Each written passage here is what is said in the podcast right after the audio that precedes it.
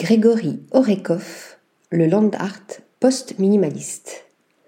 Les installations de l'artiste moscovite puisent dans les images métaphoriques, l'abstraction géométrique, les formes et les lignes pures, à l'image de Red Vertical, un hommage à Kazimir Malevich. Grégory Orekov a longtemps suivi les pas de son père, sculpteur et académicien réputé, en apprenant les techniques et les matériaux dans son atelier, avant le décès prématuré de celui-ci à l'âge de 25 ans. Après lui avoir consacré le Museum of Yuri Orekov en 2004, cet ancien diplômé de l'Académie russe de peinture, de sculpture et d'architecture s'est investi dans le land art post-minimaliste.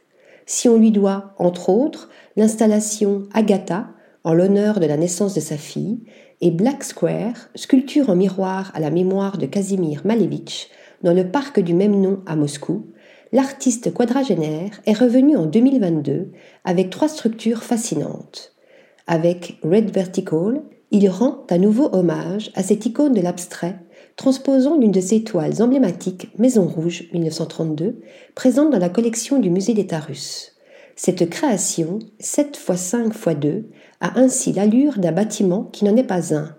Dans son champ du tangible, elle est tout aussi bien une cabane ou une tour, dépouillée de fenêtres et de portes. À l'exemple d'une architecture privée de sa fonction, ou qui se refuse d'être une habitation, dépourvue de qualités humaines. Grégory Orekov reprend ici les bases de la conception picturale de Malevich, comme cette couleur rouge dominante et révolutionnaire, récurrente tout au long de sa carrière. Respecter la réalité initiale. Cette œuvre à grande échelle préserve ainsi cette sensation d'espace et de réalité dans laquelle le maître du carré noir a vécu les derniers moments de son existence. Pour Nowhere, Grégory Orekov explore la notion de tapis rouge via une ligne en polypropylène qui s'étend sur 250 mètres dans une forêt enneigée. Tout au long de l'histoire, ce symbole cérémoniel a accueilli dirigeants et royautés, chefs d'État et célébrités. Il incite ici le visiteur à endosser le rôle d'un souverain, tout en soulignant que le désir de gloire, de richesse et de pouvoir est insignifiant lorsqu'il s'agit de la grandeur de l'univers et de la nature. Sa réflexion est poussée plus loin encore, avec cette ligne rouge comme interdite et qu'il ne faut pas franchir, il dresse un parallèle avec l'actualité et les violations de frontières de plus en plus mobiles. Il nous invite à la franchir pour permettre de redessiner les limites de ce qui est acceptable.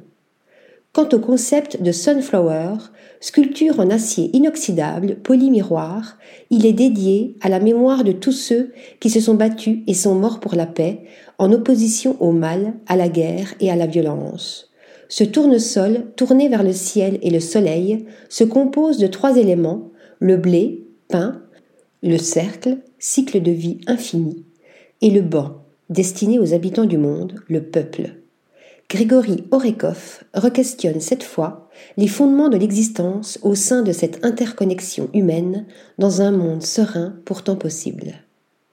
Article rédigé par Nathalie Dassa.